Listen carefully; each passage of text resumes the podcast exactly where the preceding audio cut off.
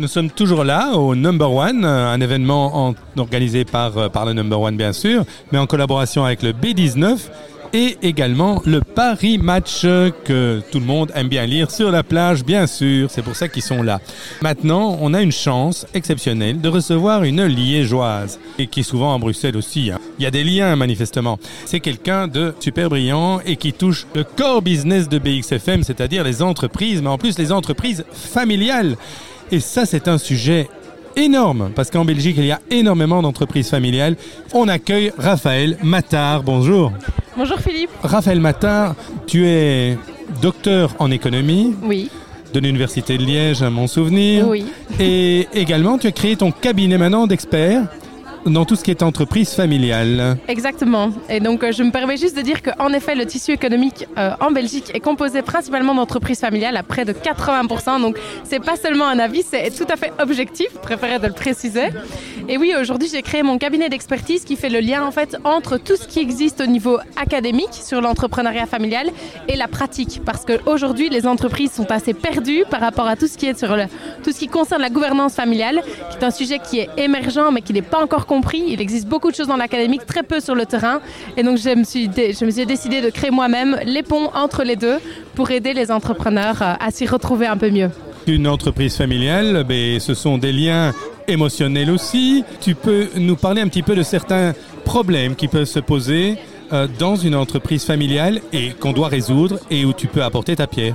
Oui, mais donc il faut comprendre qu'une entreprise familiale, c'est une entreprise comme les autres avec des dimensions en plus. C'est-à-dire que dans une entreprise, on a une gouvernance corporate. On va avoir un conseil d'administration, on va, on va mettre des choses en place, des poids et des contrepoids pour aider l'entreprise à être performante.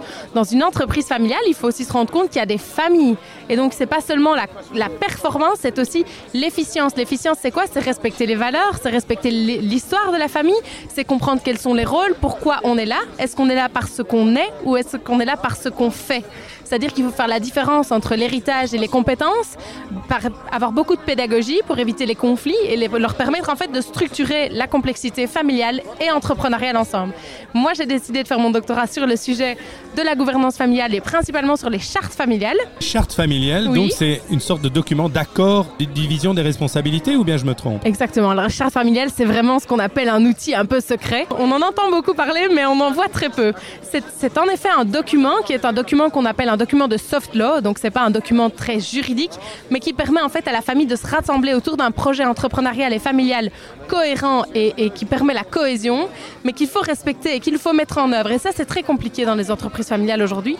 Et donc, on essaye en fait de vraiment aider les entreprises à comprendre la différence, par exemple, entre une convention d'actionnaires et une charte familiale, qui ne sont pas du tout les mêmes documents et les mêmes processus. La convention d'actionnaire, il y aura des obligations à respecter. Exactement.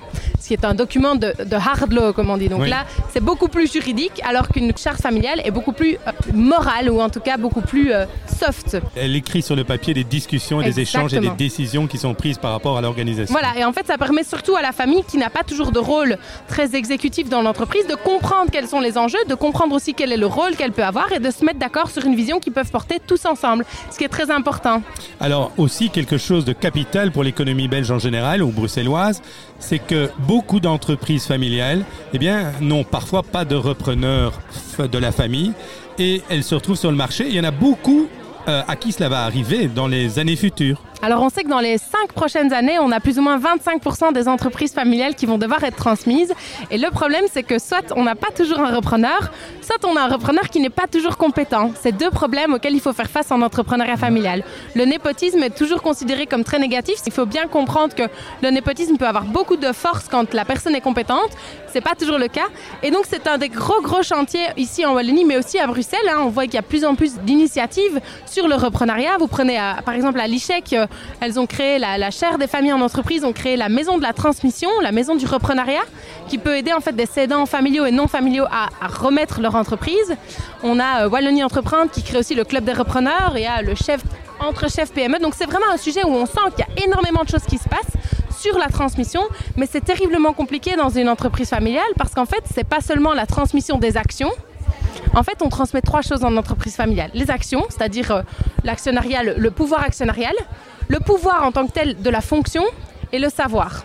Et ça prend des années en fait. Il faut savoir qu'une transmission prend au moins 5 ans dans une entreprise familiale parce que c'est aussi pouvoir faire de la place à son enfant dans une vie d'entrepreneur et pouvoir aussi accepter que l'on doit se mettre sur le côté et laisser un peu son rôle de patriarche. C'est très compliqué de faire les deux en même temps. En fait, il y a un accompagnement, effectivement. Alors, euh, dernière chose, parce que on est ici, on reviendra sur ce sujet parce qu'on peut en parler pendant des semaines et avec une chronique régulière. D'ailleurs, nous espérons qu'effectivement euh, tu viennes faire une chronique là-dessus chez nous, ça serait super. Tu as gagné des prix avec ton doctorat. Oui. Ça, c'est quand même formidable. En effet, j'ai la chance d'avoir gagné cette année le prix euh, de la meilleure thèse de doctorat au niveau international, donc au niveau mondial, sur l'entrepreneuriat familial, qui a été décerné par le Family Firm Institute. Le Family Firm Institute est à, donc à Boston, aux États-Unis, et c'est le plus gros réseau au monde dans tout ce qui est entreprise familiale, qui forme en fait les académiques et les non académiques à l'importance de l'entrepreneuriat familial. Et donc euh, oui, c'est vrai que pour 2023 cette année, euh, on va dire, ma thèse de doctorat. Wow, une petite liégeoise, une petite belge, euh, bruxelloise aussi d'adoption. Hein, on l'a adoptée depuis longtemps et, et, qui gagne quelque chose à un prix aussi important, américain en plus, fabuleux. Oui.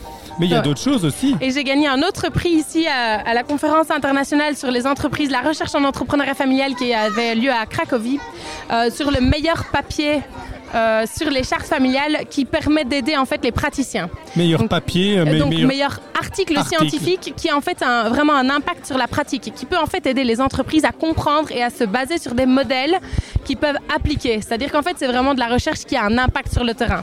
Et aujourd'hui je pense que c'est très important et c'est pour ça que j'ai créé mon cabinet parce que faire de la recherche en entrepreneuriat familial qui n'a pas d'impact sur le terrain et qui ne peut pas aider les entrepreneurs n'avait pour moi aucun sens. Et vous voyez, je vous l'avais dit au départ que c'était quelqu'un d'exceptionnel. Eh bien, je pense que la confirmation a été faite directement en direct ici avec Raphaël Mata. Retenez ce nom. Est-ce qu'il y a des coordonnées, en fait, où l'on peut te joindre, ou bien on peut voir ce que tu fais, on peut lire tes articles? Alors bah, déjà, vous pouvez toujours me trouver sur LinkedIn, évidemment. Et puis j'ai créé mon cabinet d'expertise qui s'appelle CRAN, c'est-à-dire qu'il faut avoir du cran pour être un entrepreneur et mettre des crans de sécurité en entrepreneuriat familial. J'adore ce mot. Et vous le trouvez sur cran.be et euh, sinon, simplement, vous m'envoyez un petit mail rm@cran.be.